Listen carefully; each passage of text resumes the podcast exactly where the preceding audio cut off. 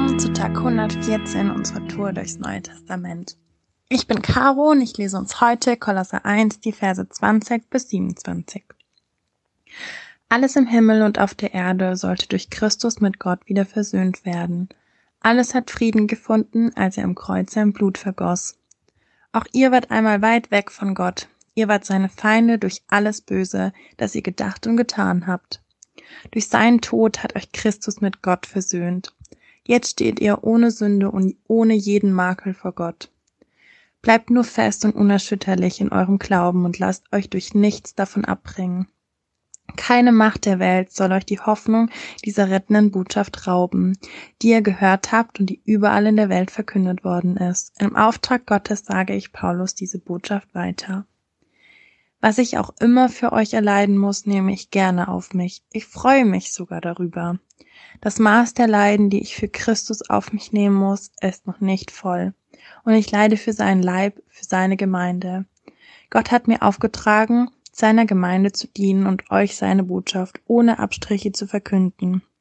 Ihr habt erfahren, was von Anfang der Welt, was allen Menschen vor euch verborgen war. Ein Geheimnis, das jetzt allen Christen enthüllt worden ist. Ihnen wollte Gott zeigen, wie unbegreiflich und wunderbar dieses Geheimnis ist, das allen Menschen auf dieser Erde gilt.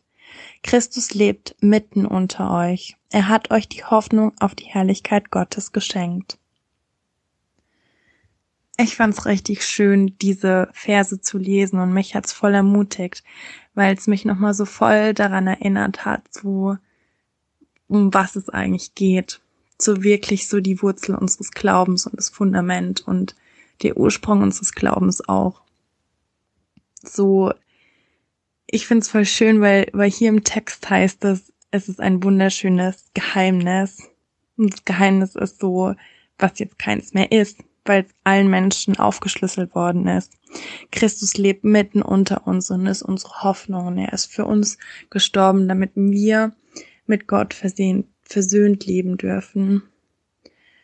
Und ich fand's voll schön, weil natürlich kenne ich diese Nachricht und diese Botschaft und wir hören es immer wieder in Predigten oder auf Postkarten oder äh, wo auch immer.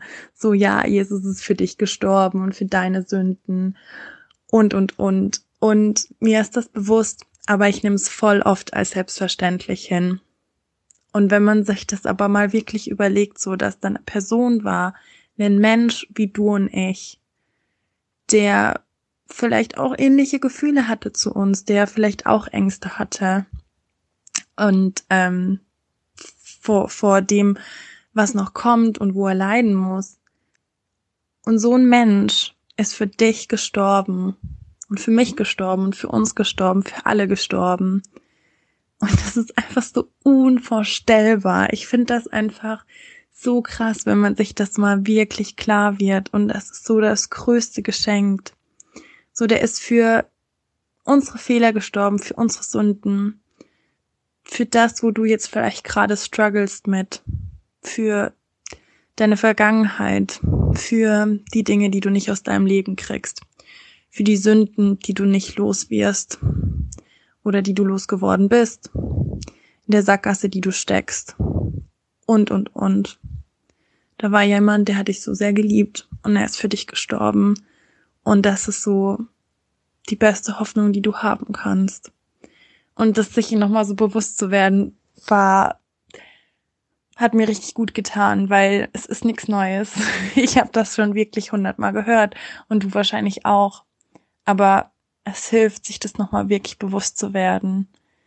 Und ich fand es richtig schön, weil in Vers 22 steht, durch seinen Tod hat euch Christus mit Gott versöhnt. Jetzt steht ihr ohne Sünde und ohne jeden Makel vor Gott. Und ich bin voll der selbstkritische Mensch ich finde immer hundert Makel an mir und Fehler und Dinge, die ich noch verbessern könnte oder was mir noch nicht passt oder wo ich denke, oh, da könnte ich noch besser drin sein oder das mag ich nicht an mir. Und hier steht einfach so, wir stehen jetzt ohne Sünde und ohne jeden Makel vor Gott. Und das zu lesen war so voll krass nochmal, weil ich war so, wow, Gott sieht mich makellos und Gott sieht auch dich makellos du kannst ohne Sünde vor ihn treten, weil Jesus für uns gestorben ist. Und er sieht dich ohne Makel. Und ich weiß nicht, wo du jetzt gerade in deinem Leben stehst und ob es dir vielleicht ähnlich geht wie mir. Ob du Dinge hast, wo du denkst so, boah, das mag ich gar nicht an mir. Oder ich werd das gar nicht los. Das ist schon so lange da und ich werd's einfach nicht los. Und da bin ich nicht genug. Ich reich nicht. Ich genüg einfach nicht. Oder ich bin nicht wertvoll. Ich bin nicht, ich bin darin einfach so viel schlechter als die und die Person. Und ich will dich heute ermutigen. Gott sieht dich makellos. Und ja, wir machen Fehler, wir sind Menschen und wir werden auch immer wieder sündigen. Aber es gibt Hoffnung so. Wir dürfen ohne Sünde und ohne Makel vor Gott treten. Und du bist geliebt und du bist wertvoll und Gott sieht dich nicht mit deinen Fehlern und als irgendetwas Unperfektes, sondern er sieht dich makellos. Und das ist sowas, was wir vielleicht in unserer Gesellschaft oder in dieser Welt gar nicht so kennen, weil wir immer wieder Dinge finden, so die wir nicht an uns leiden oder wir uns vergleichen und, und, und. Und das find, fand ich richtig, richtig schön und ermutigend. Und ich will dich ermutigen, heute diese Botschaft, die wir jetzt so heute gelesen haben, weiterzugeben.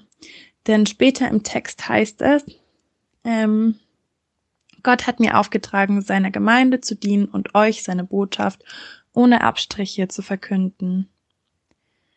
Ihr habt erfahren, was von Anfang der Welt, was allen Menschen vor euch verborgen war, ein Geheimnis, das jetzt allen Christen enthüllt worden ist.